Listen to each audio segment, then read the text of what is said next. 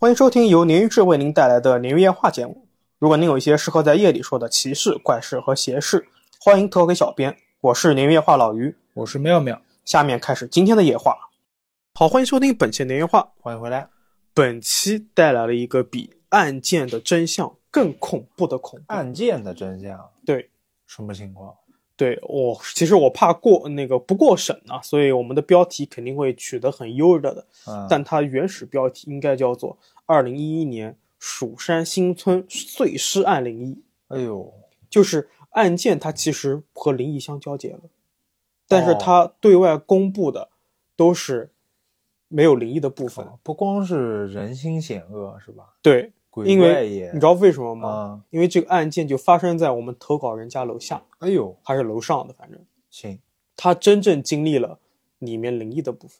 哦，他也波及到了，对他就是亲历人啊。哦，他是亲历人对啊，哦，那且听啊。也当然了，这是我们的这个忘记说了，是我们的安徽特辑啊嗯啊，其实安徽的这个蜀山新村。，OK，那我先给大家介绍一下这个，简单介绍一下案件啊。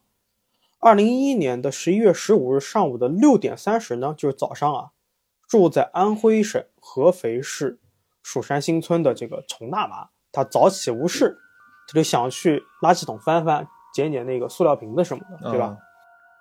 甚至她想找一找是不是有一些什么剩饭剩菜给她家狗吃。嗯？嗯，没想到的是，这一天运气很好啊，他一翻就翻到了好几块肉，看上去好像是牛肉，他挺开心的啊，捡到这么多肉，他也没怀疑，以为是别人家买多了，然后就放在那儿坏了，然后就扔掉了。嗯他说：“哎，反正狗吃也没事，我就拿回家煮一煮给狗吃。嗯，”那回家之后呢，虫大妈就想了想，说：“我再去其他的垃圾桶再找一找。坏了，我知道了，”哎，对了，就出事儿了。嗯，虫大妈她家住在三十一号楼，她去的是三十三号楼下面的六个垃圾桶去翻，在第二个垃圾桶里面翻出了一双血淋淋的手，哎呦，我就知道，他扔掉袋子就跑，然后还喊死人了，死人了。然后虫大妈呢，她就很害怕嘛，她就把这个捡到的肉啊，就赶紧扔回垃圾桶，然后报警。警方也很快赶到了现场进行了侦查。那除去一袋肉和一双手呢，又在三十七号楼的另外的垃圾桶里面找到了其他的尸块，以及在跟小区有一墙之隔的干休所里面发现了一副带血的白色杀手套。那联系到小区的这个垃圾处理员之后啊，又在垃圾中转站找到了人头跟下半身，哦，找到人头了，整个就分尸了。嗯警方出动了警犬啊，发现这个凶案现场就是在这个小区的三十七号楼内，嗯，然后也确认了是三零四的房主王继伦的房子。那令人意外的是啊，这个王继伦这个本人啊，他并没有逃窜，而是跟平常人一样在家待着，不知道是没有来得及跑，还是太过于自信了，还是有什么变态心理。嗯那警方呢，也很快在他的家里面就找到了作案工具，王继伦呢也就承认了他的这个犯罪事实，供认不讳了。哦，他提供的作案动机是，这个受害人要的太多了，啊，受害人是谁呢？是年仅二十四岁的女孩，化名叫王玲啊，她是王继伦同事的女儿，关系很乱吗？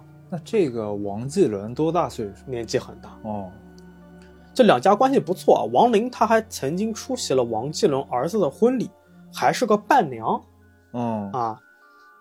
但是呢，她为了财，就为了钱，嗯，跟这个王继伦啊进行了色情交易。嗯案发的三个月前呢，王继伦的儿媳生下了一个儿子，那他的妻子呢，为了照顾儿媳和孙子，就前往了滨湖，就没有在家住了。嗯家里面就剩他一个人，他就觉得哎寂寞难耐，在二零一一年十一月十四日晚上，邀请了王林来自己的住处。那王林他没有经过这个，没有经受住吧，可以这样说，这种诱惑和哄骗，那就在当日的这个晚上九点钟的时候，来到了这个王继伦的家里面。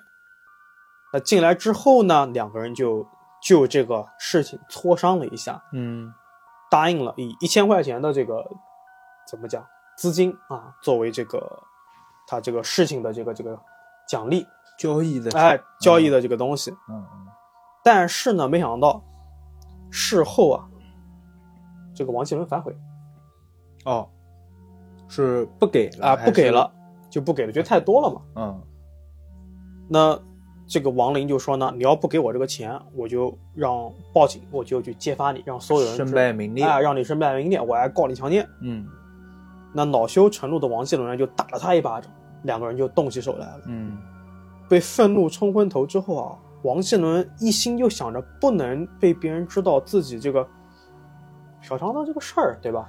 关键他还是同事女儿啊，要想人不知啊，对吧？嗯，但是这个时候啊，王林他喊起来了啊，打不过要喊了嘛。哦，就王继伦怕他引来呃，急了，对，怕他引来周围的人，就把他嘴捂住，然后就掐他脖子，嗯打急了嘛。没想到这个用力过猛，等他冷静下来的时候，王林已经没了呼吸。嗯那王继伦就慌了嘛，他就为了掩盖自己的这个罪行啊，他第一反应他不是自首，他是要保护自己，他就用工具把这个亡灵给分解了，尸体给分解了，嗯然后分成几个袋子丢到了垃圾桶。他原本想着是天快亮的时候呢，只要这个垃圾站的工作人员把这个垃圾桶收走，就不会发现他的事情了。也没想到是被这个，对，老太给哎，找到了。好，这个就是案件本身的一个过程，因为他本身侦查的还是比较顺利的，嗯这个犯罪嫌疑人各方面证据也都非常的齐全，所以并没有什么波折，对，那就从一一条线直接下去了啊，没有什么争议。嗯那我们的这个投稿人啊，是我们的客服号投稿，他叫椰子啊，他自己本身是安徽的淮南人，是个农村的孩子。他二零一一年的时候呢，父母为了让他得到更好的教育，就把他带到了合肥，就是安徽的省会啊念书。那一年椰子十二岁，刚刚上初中，在这个合肥市的颐和中学。那故事在这里就开始了。啊，这个故事开始之前啊，在投稿之前，投稿里面啊，椰子发来了一张截图，左边是他住的地方，右边是他初中最好的发小同学小五的家，而这个小五就住在蜀山新村，嗯，就是案发地。哦，懂，那二零一一年蜀山新村碎尸案，小五就住在凶手家的楼上，哦，是邻居是吧？是邻居。哦，他的这个碎尸，这个碎尸案的案发地是三零四嘛，嗯小五是五楼，啊，当年新闻报道啊，说是有一个这个保洁大妈还是什么遛弯大妈，反正是一个邻居啊，发现了这个尸体并报了警。其实不是的，嗯，最早看到的应该是小五。哦，对。他看的，对，小五告诉叶子说，他早上去上学，顺便把家里的这个垃圾啊带到楼下去扔掉，他就看到了断手跟石块。然后？然后他很害怕，他没敢告诉任何人，他也不知道当时自己怎么想的，就脑子一片空白的走到学校了。然后他把这个事情告诉了自己最好的朋友叶子，哦，并且跟椰子说：“你千万不要告诉所有人。”椰子第一反应是不相信啊，那时候正好是秋天嘛，记得当时合肥市是封锁了所有消息，一直到这个案子破案了才公布这个案件真相的。嗯那诡异的事情呢，就发生在案件之后的两三个月。椰子说，他们以前小的时候啊，家里面是没有电脑的，要想上网呢，只能去黑网吧。在他们当地啊，有一个小巷子，里面有一个地方，他们都叫它小二楼，因为它是一楼是特别破的那种小厂房，嗯二楼被人改造成了这种黑网吧什么的，就特别隐蔽吧，嗯，不会被发现，不会被抓到会被发现的。啊。就 亲身经历告诉，哦再隐蔽都会被发现，你是有这个经历是吧？嗯反正当时他们就是已经成了学生们光顾的地方，嗯因为对于他们来说可能会隐蔽一些。那那个时候是年前啊，椰子记得是冬天，天黑的特别早。他们放学之后呢，就骗父母说去上辅导班了，其实就跑去上网。上网，对，在去的路上呢，走在小巷子的时候啊，一共是四个人，是椰子、小五还有另外两个人，一路上都有说有笑的，大概是七点多，一直玩到晚上十点就各自回家了。椰子他当时不敢在外面玩的太晚，怕家里面大人骂嘛，然后四个人呢就提前一起回家。那当时四个人路过了一个车站呢，小五突然说：“哎，有人在哭。嗯，”椰子他们都表示没听见啊，但小五就很笃定说：“哎，肯定有人哭，你们听，你们听。”当时环境是冬天啊，又黑又冷，加上小五在居然不停的渲染这个气氛，他们几个人就害怕起来。啊，有点害怕了。对，那即便如此啊，你要知道，在那个年纪的男孩子啊，就是真的是嘴比什么都硬。啊，逞能是吧？，对，啊，小五加了一句：“你们不会怂了吧？” 他把他们几个人都架住了，啊啊就不能走啊。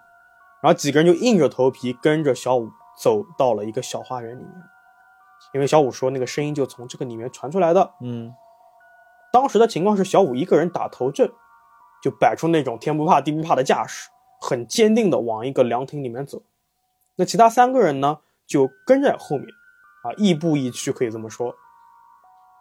走着走着呀，突然动都不敢动了。嗯小五也是像中邪了一样的定在那边。几秒钟之后，虽然后面的三个人没动，但小五笔直的往亭子里面走。椰子和其他两个人眼睁睁的就看着小五啊，他们不敢动嘛。小五嘴里一边嘟嘟囔囔的，不知道在说着些什么，一边往凉亭里面走，步履不停，嗯，一直走到凉亭里面，他就这么硬生生的坐在了亭子里。干嘛呢？这椰子说啊，他说小五当时的坐姿他印象很深，他不是那种一个人大大咧咧的那种坐姿，嗯像是那种为了倾听啊，向着一边侧着的坐姿。那当时椰子跟其他两个同学就进退两难嘛，走也不是，这个追进去也不是。嗯就在他们互相推诿的时候啊，就想让彼此把这个小五给拉回来嘛。嗯不知道谁说了一句：“哎呀！”就这种声音。椰子在投稿里面说，这是一个女人的声音，听不出年纪，但那个声音啊，就像在耳边说悄悄话的那种音调一样。哎呀，嗯，就这种音声音很小声，但伴随着这阵叹息声啊，三个人顿时就炸毛了，因为当时情况是只有四个男初中生嘛，嗯哪来的女人呢？椰子说他是不知道别的人是听见了，说的是哎呀还是什么别的啊。紧接着他反正听到的是这个话，紧接着他们几个人就开始骂脏话了，但他哦不是那种为了吓退鬼的嘛，就是害怕，就壮大，就害怕，嗯，就我我这种，妈吓哎，对对对对对。啊然后另外两个人呢就跑掉了，哎就跑掉，就跑掉了，一哄而散了。椰子自己他他说我不是不想跑，是我动不了了，对是跑不掉，嗯为什么呢？因为刚才还明明在数十米开外凉亭里面坐着的小五啊，此时不知道什么时候就突然出现在了椰子身后，一把把椰子给拽住，嗯，用安徽本地的方言对他说：“你陪我说说话吧。”哎呦，椰子感觉小五压根就没有多大力气啊，都没有去捏着自己的这个手臂，也就这么轻飘飘的拽着自己的衣袖，但是任凭他怎么挣扎，都挣脱不了。嗯椰子在投稿里面说：“不怕你笑话，当时真的是吓尿了，腿都软了，拼命想抽出手，但是没办法，这躲不开来。”嗯然后小五又对叶子说：“你就陪我说说话吧。”也可能是小五此时被上身的这个灵的主人是怎么说的。是，椰子当时是这么想的。那接下来呢？椰子说他也不知道自己怎么了，就完全不再挣扎了，就跟小五这么一块儿坐在了亭子里面。此时椰子魔怔怔的就看着小五，像中了邪一样的。小五呢，在对着空气说话，但问题是啊，他说的什么话，椰子完全听不懂。他也不知道小五在对谁说，但小五说的肯定是中文了，嗯。只是椰子一句都听不懂。一直到椰子感觉到自己的腿啊凉飕飕的，非常的发寒发冷，因为本身就是冬天嘛，嗯。加上可能这个亭子里面有不正常的寒冷，让椰子啊逐渐掌握了对自己身体的控制权，他就能感觉到冷了，有知觉了，哦，反倒是掌握了控制权。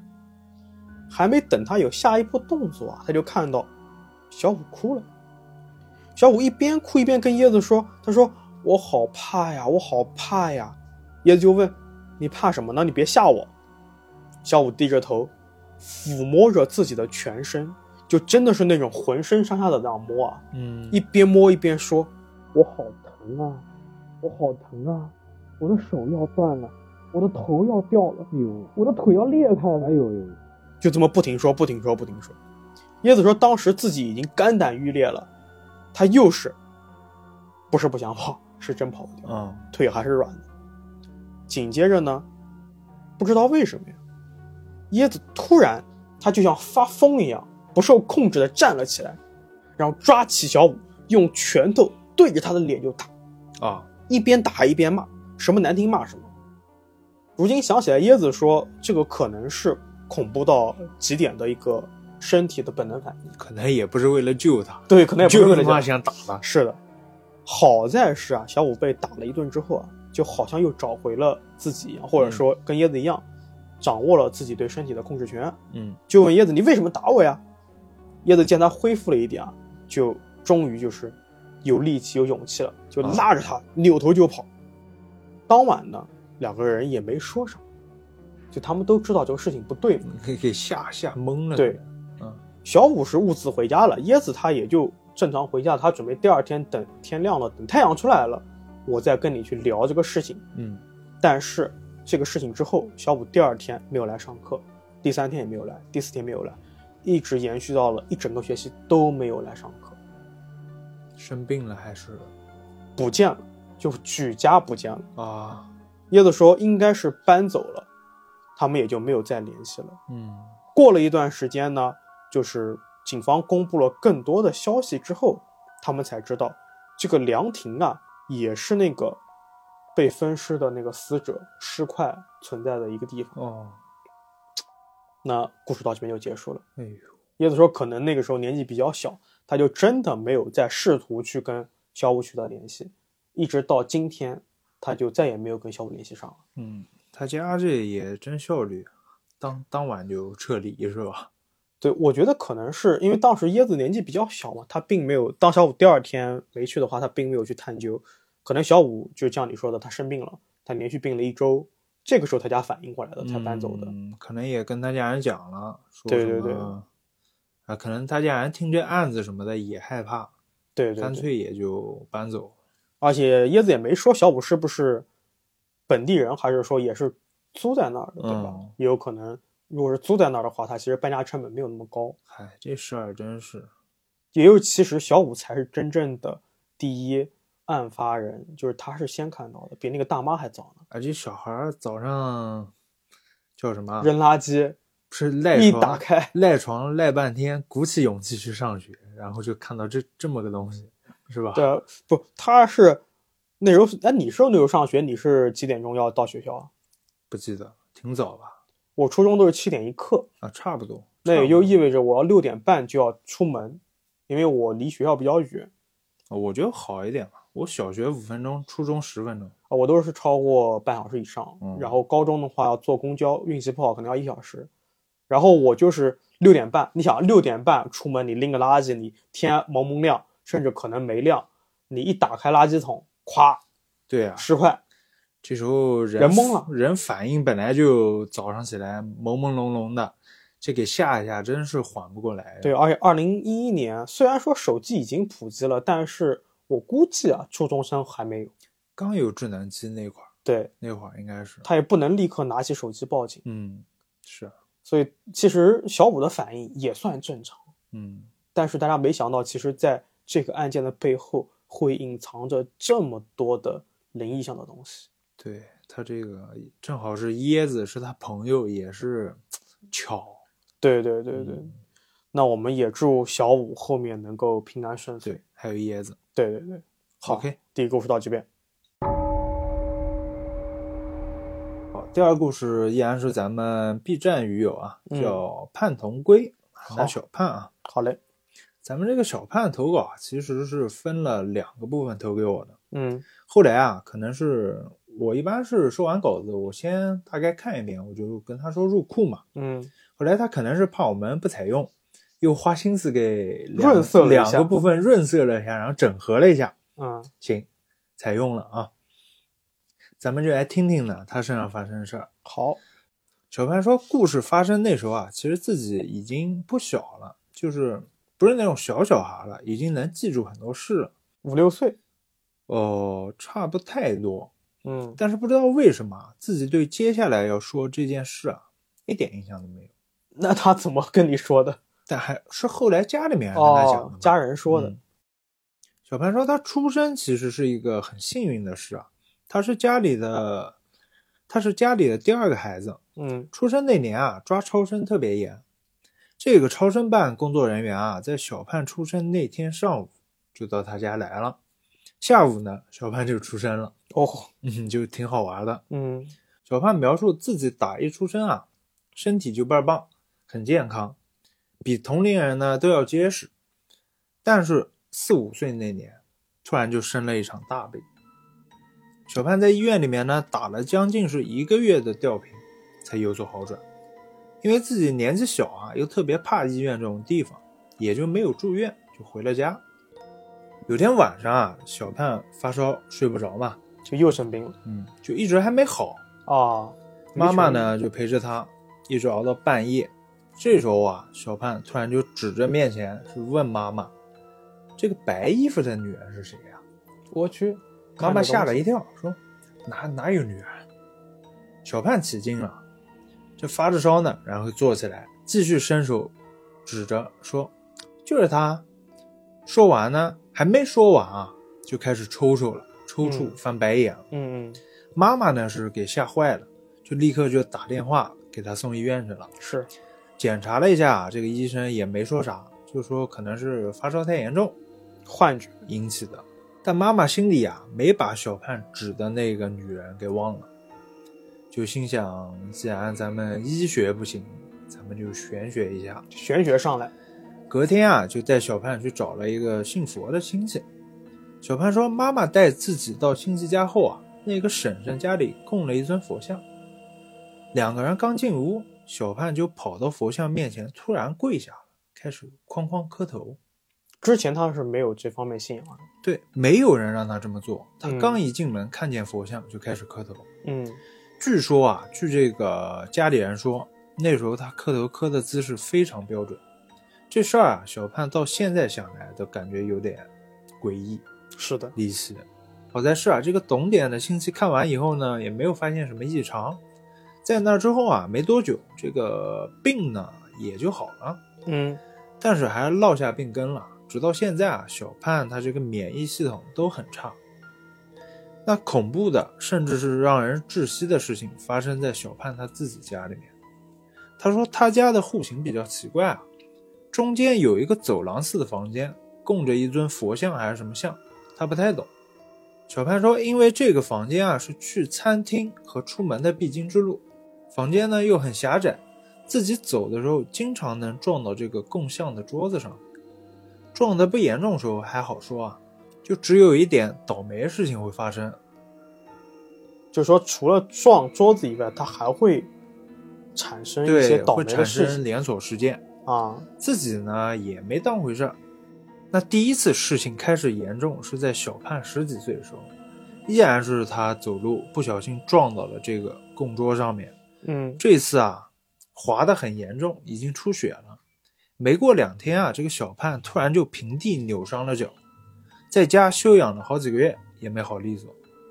接下来的事情啊，就严重到让我有点，我有点啊害怕了。心里复杂。小盼回忆啊，第二次也是撞上桌子了，自己划伤出血了。没多久，小盼的亲哥出车祸了，嗯小腿严重受伤。第三次跟前两次一样，划伤出血之后，没过多久啊，小盼的母亲突发脑溢血过世了。哦，当时呢，自己只有十三岁。最后一次啊，发生在这近几年。嗯小盼也是撞上这个桌子，划伤出血，爸爸也出了车祸，撞断了四根肋骨。所以这个问题是桌子的问题还是小盼的问题呢？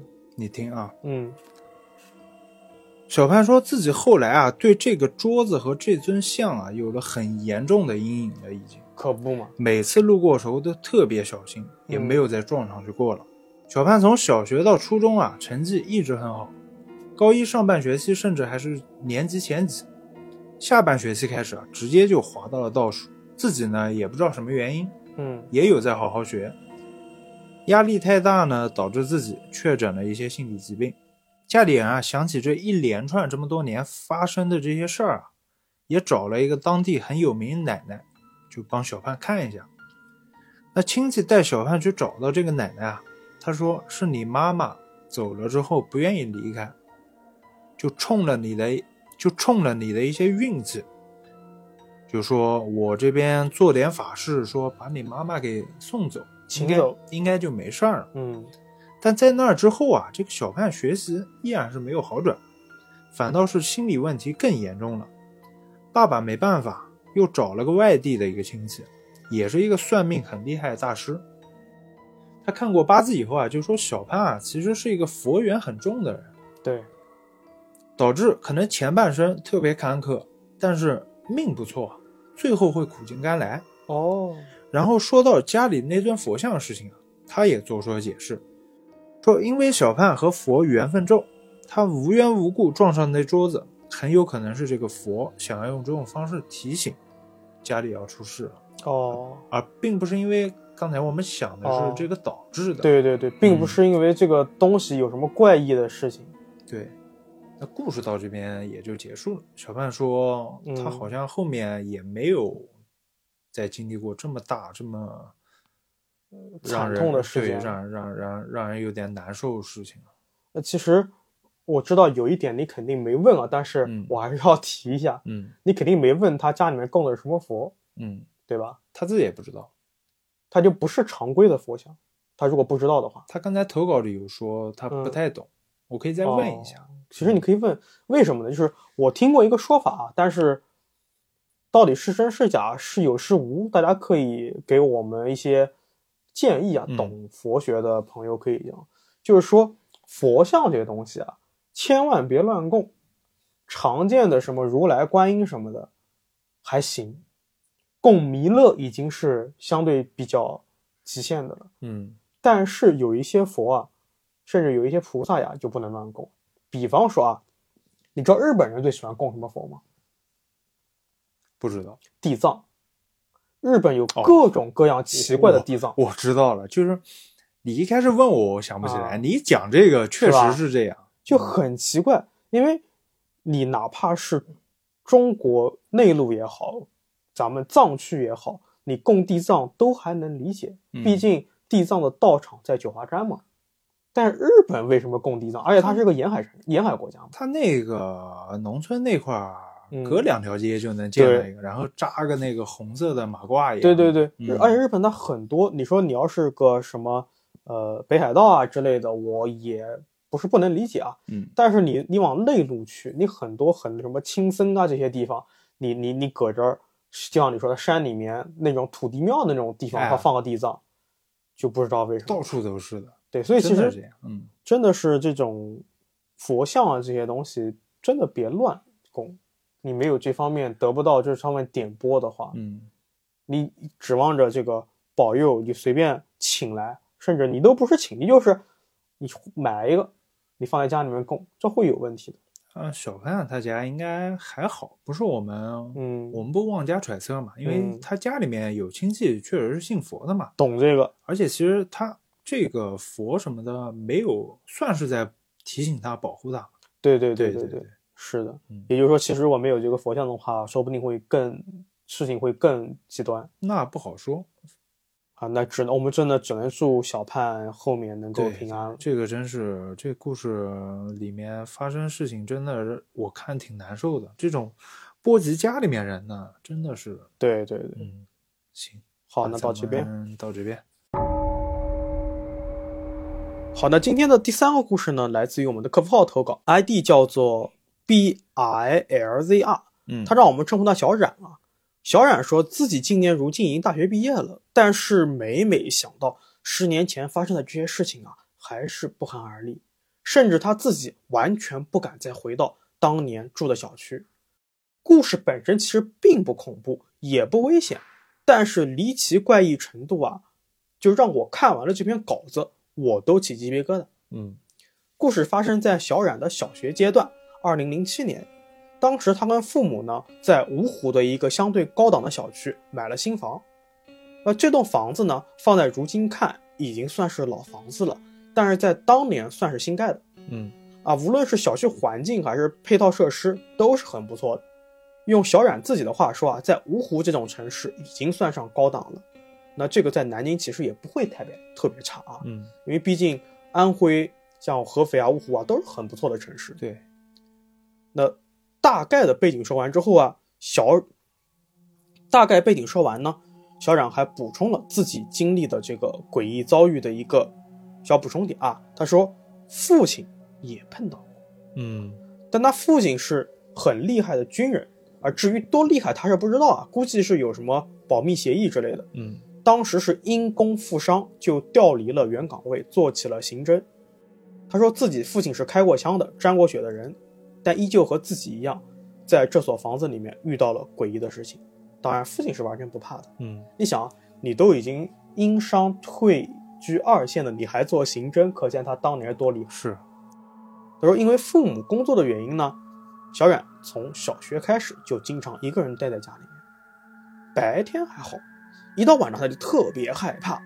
为什么呢？他说，自家大门到客厅是有一条走廊的，嗯那不知道为什么这个走廊上没装任何灯。那即便经常客厅开着灯，走廊这儿啊也是一片黑暗。每当咱们小冉凝视走廊的时候，就会出现一股莫名其妙的心悸。哦，最开始遇见的诡异是在某一天晚上，小冉一个人在房间里面睡觉，她突然觉得有人朝自己脸上吹气，这还算传统是吧？但你往后听，嗯他说，他投稿里面描述的特别的形象。他说，肯定是嘟着嘴吹的，你这嘟着嘴，就是气流到脸上是冰冷的，就是嘟着嘴吹的。如果是哈气的话，哈气是吧？对，哈气是热乎的。啊，他当时他不知道为什么，他脑袋里面第一时间想到这个事儿。嗯，他不，他第一想的不是什么啊、有什么怪啊，有什么鬼，他就想哦，这个人嘟着嘴吹适合当科学家。那可能是子承父业的这种感觉啊。他说，当时自己不知道为什么，每次遇到这件事情呢，他都是把头埋进被子里面，并不敢睁眼查明是什么情况，以至于后来啊，他就把父亲的警徽拿回房间，放在枕头边安慰自己，他的心里面又有底气很多。嗯小冉说，其实这个事情听起来很普通，甚至勾不起他给咱们鲶鱼投稿的动力。但是他当时是听到老安，就是那个新疆那一期，嗯。新疆四个警察租房的那个怪事之后啊，然后才向我们投稿的，因为他后面经历了跟老安极其类似的事情。啊，再说回他的情况啊，小冉说，时间到了初中，芜湖当地呢开始做了数字电视升级，就是把原来的有线电视升级成了数字电视，也就是要去办一个数字电视的机顶盒，然后给你一张卡，你要把这个卡呢插在机顶盒上面，才能连接上电视，才能看频道。嗯，我不知道你有没有经历过类似的事情呢？有啊。南京对，南京其实也有的。小冉那个时候啊，初中学业压力比较大，父母呢就自然是不想让他看电视了，他嗯耽误学习嘛，干脆就没有去办理这个数字电视。虽然当时他家里面买了一个当时很流行的那种薄屏的那个电视，不是那种这个老式电视，但是他那个老的电视啊，就是那种很大很厚实的，他没有直接扔掉，是放在了小冉的卧室里面。哦，他说新电视是放在客厅的，打开之后呢，就只能看到 CCTV 一啊这几个台，很少，基本上看不到几个台。而老电视呢，因为家人一直没有空去处理，就想直接扔掉，有点舍不得，就一直放在自己卧室里面。初二的一天晚上啊，小冉又莫名其妙的醒了。醒来后呢，他看了看时间，凌晨两点钟，他打算上个厕所继续睡觉，没想到刚起床就听见了一阵沙沙声。嗯，等他循声望过去，他发现啊，那台老电视竟然开着，哦，屏幕上全是雪花。雪花，哦、对是，他吓了一个机灵啊，就赶紧上前把这个电视关掉。但无论怎么去按开关都没用。此时，咱们小冉已经是一身冷汗了，他就想着，那我赶紧去拔插头吧。等他找到插头的时候，他傻眼了，嗯，插头没插。对，压根没插。面对着此时还在滋滋啦啦的雪花瓶，小冉可以说是冷汗狂流，心脏乱跳。但不愧是警察的儿子，平时估计是没少耳濡目染啊。掏枪就把屏幕射爆，是吧？他直接用力把这个电视抬到客厅去了，哦，然后自己冲回房间，把门锁起来了。一夜无话。好在这个电视啊，在客厅里面也没出什么幺蛾子。嗯，等到第二天他父母回家，这个电视已经正常，就处于一个关闭的状态了。嗯，小冉他父母还好奇呢，说：“哎，这个电视怎么在客厅啊？”小冉就把这个事情啊一五一十的给父母说了。大人肯定不信，加上他父亲是警察，就说你肯定做梦了，睡迷糊了，哎，睡迷糊了，产生幻觉了，这个事情也就一笔带过了。然而这只是开始，嗯，真正的恐怖在之后。小冉说，无论是吹气还是电视雪花屏，他都没有跟自己有所谓物理性的接触，所以他也就没把它当成危险。直到了那件事产生，初二的时候，也就是这个电视自动打开没多久啊。有一天，小冉在房间里面睡觉，跟之前一模一样。两点钟的时候惊醒了，醒来的一瞬间，他几乎是下意识的去看了一眼时间，果然是两点，他就知道事情不对了。还没等他缓过神，他就看到啊，床边站着一个人影。嗯，肖然在投稿里面特意给我强调说，和自己看到的任何的影视作品啊、灵异 UP 啊故事不一样，他。看到的这个人影啊，特别清晰，长什么样的都很清楚哦，能看见长什么样。对，不仅长相清晰，连身上的衣服啊、款式、花纹什么都看得很清楚，还穿衣服了。对，体面啊。第一反应他是害怕，第二反应什么？疑惑。嗯，你知道为什么吗？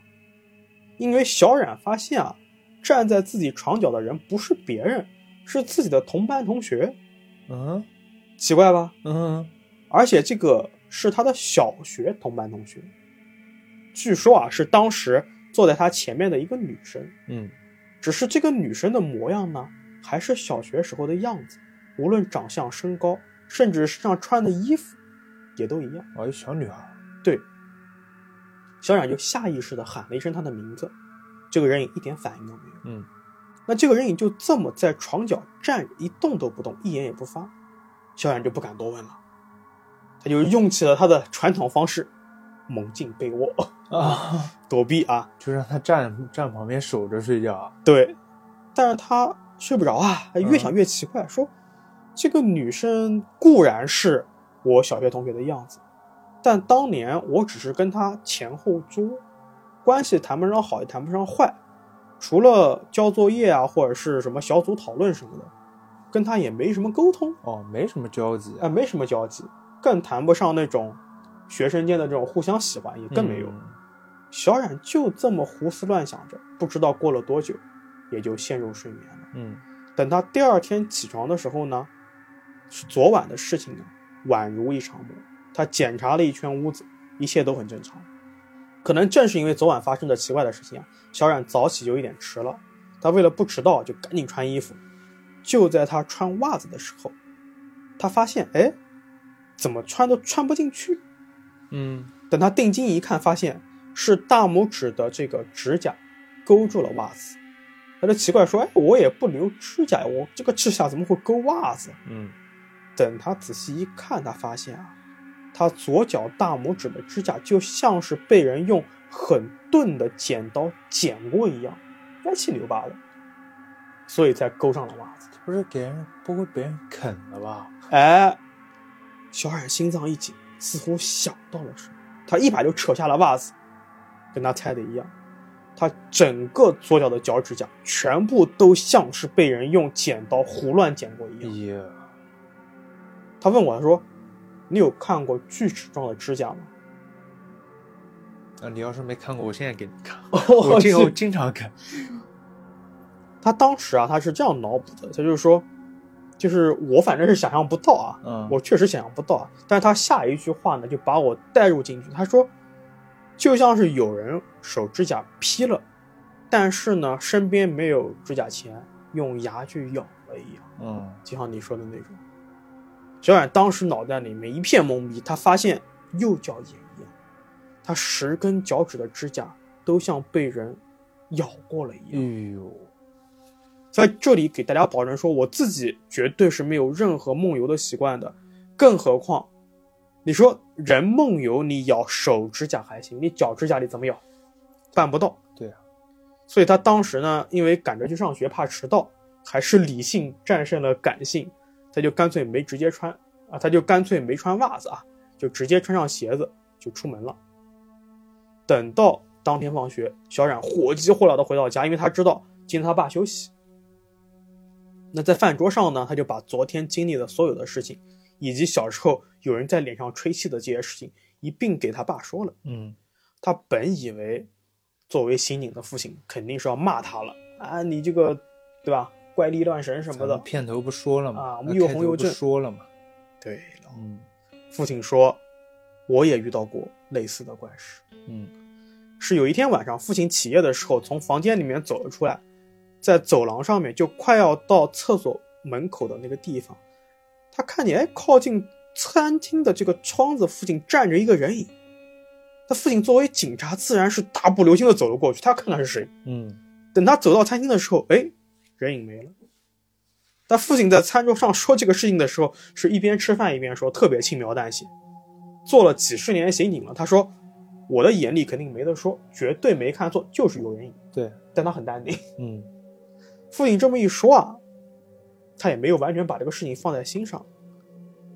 小冉觉得用不了多久，父亲就会把这件事情给忘记或者是忽略掉，可能这就是刑警的强大心理素质吧。但之后呢，因为各种原因啊，小冉他们家算是换了一套房子。那说到这段的时候呢，小冉还跟我深度聊了聊，他说就像是新疆故事里面那样，他自己碰到的这个怪事啊，十有八九跟这个房子是有关系的。但问题是他自己的房子是新房，你知道吧？嗯最早就说了，他买的是新房，之前肯定是没有发生过任何事故的，为什么会出现怪事呢？他没有去租房呀，他也没有去买二手房呀，这是新房呀。特别是让他至今都心有余悸的这个鬼啃指甲这个事情，嗯我当时其实我没，就是我怕吓到他嘛，我就没跟他深度说了，也没跟他私下说，因为我觉得啊，一般来说，如果房子本身没问题，那是不是建房子的人有问题？对吧哦工人是吧？对。那么回到故事啊，那高中时候呢，小冉一家已经把房子清空了，是准备卖掉了，已经挂在中介那边了。那段时间啊，小冉在做兼职，他某天路过老房子的时候，就觉得哎呀肚子疼，肚子不舒服，正好这个老房子的钥匙啊还在他自己手上，哎呦他就说我回去上个厕所吧。啊，对吧？里面只是家具清空了，马桶还在嘛。没想到的是，等他开门走进房子的时候，他就发现不对劲。嗯为什么呢？厕所的灯是亮着的。小冉的第一反应是很奇怪啊，因为家里面已经把它清空了，也没有喊什么工人过来装修什么的，房子也没有卖出去，为什么厕所的灯开着？难道是有人白天来看房子，然后给打开忘记关了？嗯他犹豫了几秒钟，还是走进房子，带上了房门。啊，真的是内急比较急啊！等他走到厕所的时候，发现啊，不仅灯亮着，连厕所的水龙头也开着，这个自来水哗哗的流着，导致这个厕所的洗漱台面上面啊，都有好像是刚洗过时候留下的痕迹。嗯小冉就感觉到脊背发凉，他也没多想，赶紧方便完就冲出了房子。路上他还给他父母打电话确认呢，说：“哎，你们今天是不是去过老房子啊？”父母说：“没有，没有，我们都没去过。嗯，那故事呢，到这边就暂时就结束了。哎嗯说结束就结束了。啊，对，他就是这么多怪事儿啊。嗯然后小冉为了投稿，还特意去问了小学同学，就是那个自己梦到的那个女生啊。哦他问的不是这个女生本人，他不熟嘛，他问的其他人。他说：“哎这个女生有没有有没有什么意外啊之类的，对吧？”啊，嗯正常的、嗯没有，人家只是正常毕业了。哦，那还好，那啊，一点事儿没有，只是他这个同学呢，他毕业之后就去马鞍山读书了，所以是断了联系了，但人没事儿，哦还好。我以为他问人没有那么狗血，你有没有来啃我脚趾甲？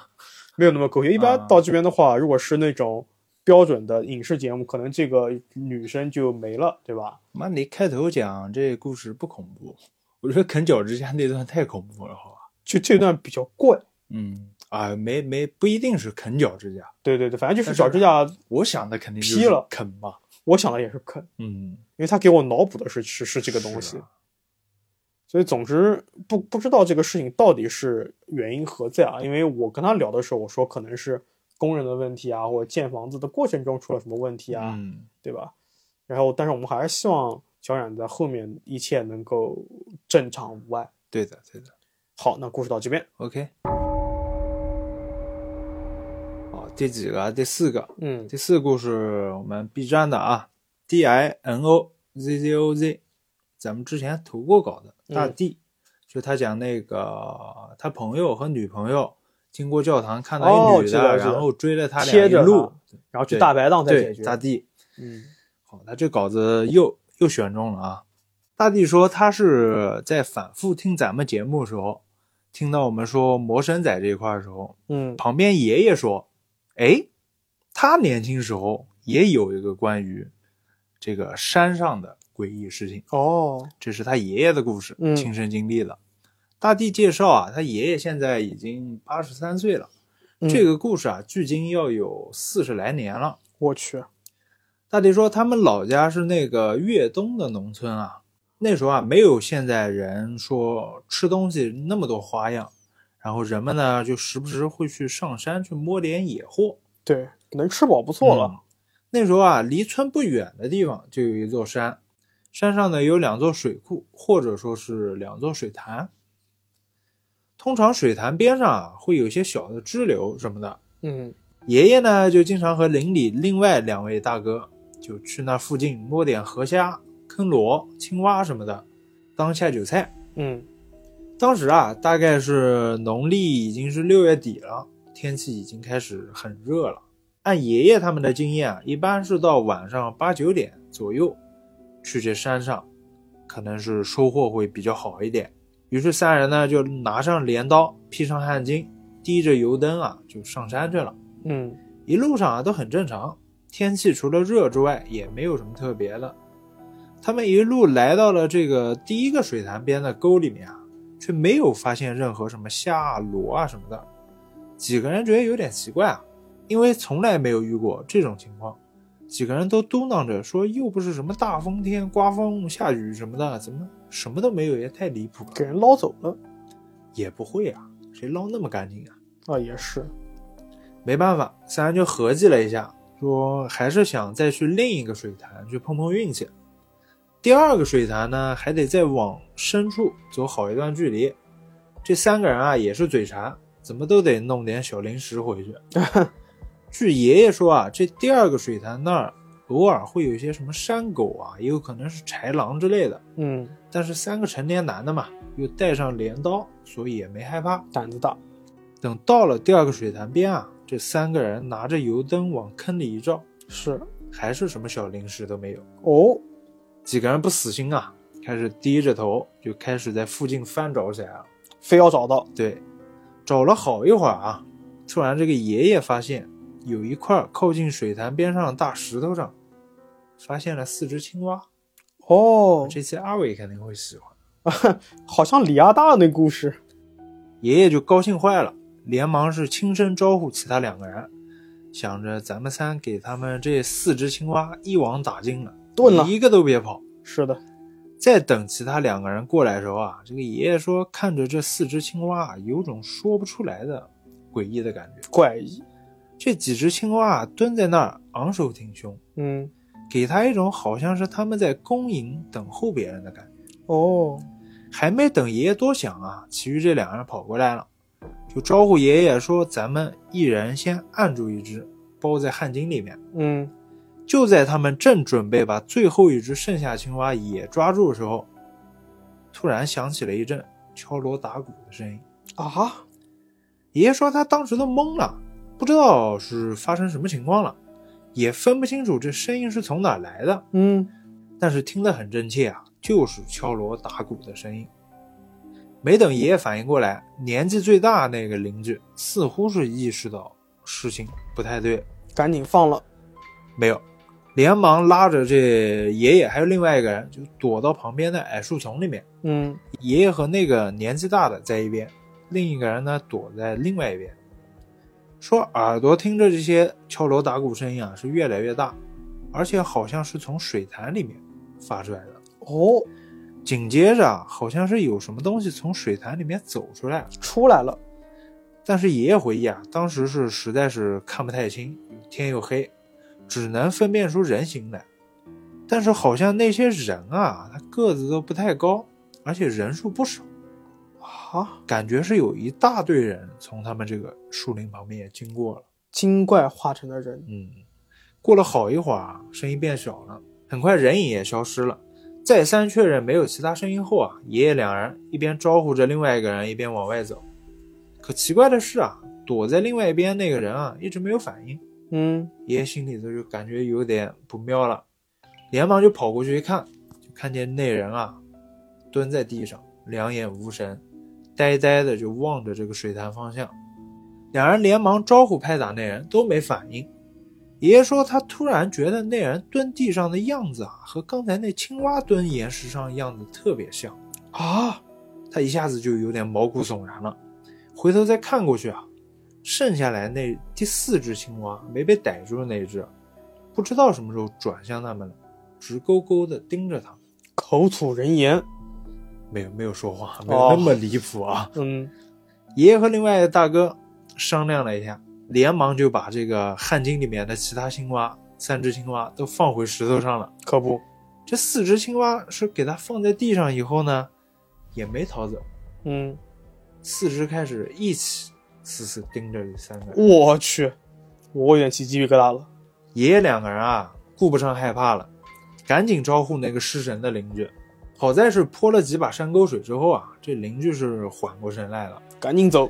对，爷爷正想问发生什么事啊，那年纪最大的大哥啊就急忙拉着他们就往山下走，示意说别吱声，别说话，咱们先下山再说，先撤。嗯，一直到回到村子里了，那年纪大点的人才说，之前他听老人说过，这山上有类似于精怪的东西，叫山魔神。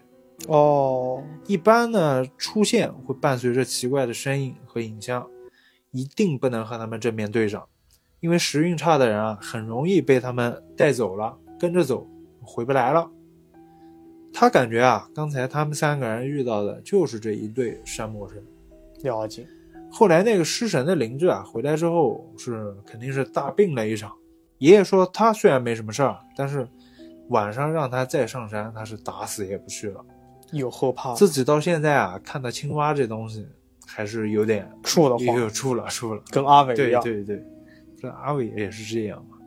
就我就想到，你等把那个青蛙放了之后，那个一直不动的那个最后那只青蛙口吐人言：“此乃妙木山。”你知道吧？妙木山是什么？呃，名人啊，火影忍者啊，文太啊啊，这个梗好吗？哦，你是没没没看过火影？火影我看到疾风传就弃掉了，很多年了，小学时候看的。火影刚开始的时候，它第一本我正好是初中，所以我那时候印象特别深。所以这个故事还是挺新奇的吧？对，它是一个非常非常传统的一个人间之怪。哎，你别说，我今天的最后一个故事也是一个哦极其传统的这个故事。我发现我最近收的稿子好多这种很传统的故事，老年间。对对对对对，最近怎么总被这种稿子给吸引？我靠，就是你这个到年龄了啊！行，那咱们下个故事。好嘞。好，今天最后一个故事啊，这个故事呢是去年十月份才记的，你这个也太过分了，压到现在这个咱们这个安徽特辑里面。我这边 B 站小伙伴，我已经听到十月份稿子，马上就能同步到十一月了。哦，啊，我我会有一些在去年的稿子，就是找主题嘛，嗯，当然我肯定会跟人讲的，我会跟他讲好，我说有主题。一年也太离谱了，我靠！你说这为这个稿子，第一，它确实是发生在咱们这个安徽地界的。第二个呢，也是跟你这个特别像，老年间的志怪传奇，《聊斋》的既视感。我现在很感兴趣这种啊，所以就是我们姑妄言之，姑妄听之这句话啊。这个故事它的标题叫做《木匠遇到睡棺材》。嗯，小时候呢，咱们的这个投稿人啊，他这个老家的邻居的大娘，哎，跟他们晚上聊天，聊到了这么一个诡异的故事，嗯说在隔壁村有一个木匠，那个时候啊，木匠上门去打柜子、打椅子什么，是个事儿啊，就是还蛮郑重的，对对，都是自己带着工具，然后去别人家里面。而且据说啊，好的木匠他做的很多的这些家具，甚至是有辟邪的作用的，嗯，所以他这个工具也不是一般的工具。对，那木匠呢，走夜路的时候啊，喜欢随身带一把木尺，就是那种划线用的木尺啊。但正常来说，一般打家具绝对不会过夜，就是我当天打完当天走，我当天打不完我先走，我第二天我再来打，一般是这么个安排。哦，可能每个地方不一样，他们当地是这样子的。那有一次呢，活儿比较多，那这个木匠就做的比较晚了，他想着干脆做完，第二天就别来了吧。嗯等到回去的路上，已经深夜了。他经过一处村庄的时候啊，突然背后有人喊他：“怎么这么晚才回去啊？”嗯大晚上有人喊自己，肯定一惊嘛。而且这个声音啊，听上去是背后传来的，但是这个人却在前面，啊，就很奇怪，对吧？环绕声是吧？对，还好啊。木匠定睛一看，哦，是前面一户人家门开着，这个背后还有光呢啊！一个老头人看着他，老头就问了刚才那么一句话，啊，你怎么这么晚才回去啊？木匠就说，哎，今天事情多，晚了。这老头挺热情的，就说，那既然这么晚了，你来家里坐会儿吧，等会儿我给你带个火把走，也安全一些。嗯因为那个早年间啊就不通电啊，没有这个电这一说，没有什么电筒，都是打火把。那木匠也想着，哎，大晚上漆黑的走夜路确实不安全，就去了这个老头家。老头说呢，我自己现在一个人住，晚上睡觉也晚，我们聊聊天吧。两个人就你一言我一语的聊了起来，话术怎么听着那么啊诡异？聊着聊着啊就忘了时间。嗯等木匠再起身的时候，发现哎已经是凌晨了。嗯老头说：“都这么晚了，你一个人走啊，不安全。我呢，一个人住，不行的话呢，你就住在我家。明天早上啊，你再回去。”木匠想着是拒绝的，但是架不住这老头热情，也就答应了。嗯因为白天事情比较多嘛，木匠就特别疲惫，特别累，也很快的就准备入睡了。睡觉前呢，老头让他把大门关好，木匠就答应着把大门给关了，随手呢还把一个木头抵住了门栓啊，就相当于锁门了，嗯然后就自己自顾自的睡觉去了。一整个晚上，木匠都睡得特别香甜，可能就是因为白天工作特别累。对，等到他第二天迷迷糊糊醒来的时候，木匠发现睁开眼睛之后，眼前一片黑。啊，明明自己醒了呀，嗯我还睁了眼睛啊，为什么一片黑呢？正在他怀疑是不是眼睛出问题的时候，他发现哎，有一点点的小光亮，他就使劲揉了揉眼睛，把眼睛努力的张大，还是就那么一点小光亮。他挣扎着准备坐起来的时候，头却被床顶撞了一下，嗯，当时就有一种压抑感我操，而且感觉到了呼吸不顺畅。我操，我知道了，他就不禁想把这个顶啊往上推，嗯他试着推了之后，终于这个顶啊被他给慢慢推掉了，眼前就忽然亮了。嗯这个亮光刺得他一时间睁不开眼。等他慢慢适应了之后啊，着实把自己吓了一跳。他发现自己是躺在一处坟地的棺材里是的，啊，他猛地就从这个棺材里面跳出来了。随后呢，他发现这个棺材里面啊，除了自己以外，还有一具骸骨。哎呦，而自己的尺子呢也掉在棺材里了。他想着，是不是自己昨晚用来抵门的那个木头，就是自己的墓尺啊？那抵住的不是门，是棺材口。我操，我又知道什么了，他差点就把自己给闷死了。嗯，那故事到这边就结束了。那老头就是那骸骨吗。对，那老头就是那骸骨。就其实这个故事真的很具备然后我今天我不是我今天啊，我现在真好喜欢这种故事啊！我靠，不知道为什么，就就刚才听到后半段，突然想起来这个标题了嘛，啊，就想明白了嘛。然后你说骸骨，那估计也就是那老头儿，对对我，好高兴啊！我靠，是吧？嗯这其实这个好像咱们贴贴电台，咱们有台硬核做的比较多嗯，啊，下次可以喊脸哥来串一串对，最近这风格真是深得我心。啊，是吗？嗯是吗？我听《聊斋》去了一会儿去。行行行，好，那这个故事到这边。OK，行，那咱们这个安徽特刊就到这边就结束了、啊。大家是不是觉得安徽到了离江苏也近了？是，那还早呢啊！江苏是作为咱们这个地区特辑的一个结尾，咱再绕出去是吧？对，然后再咱后面绕回来。后面是美国，行，美国这样绕是吧？美国后面是港台。行行行，好，那到这边跟之前一样的，感谢您对年夜话的支持和关注。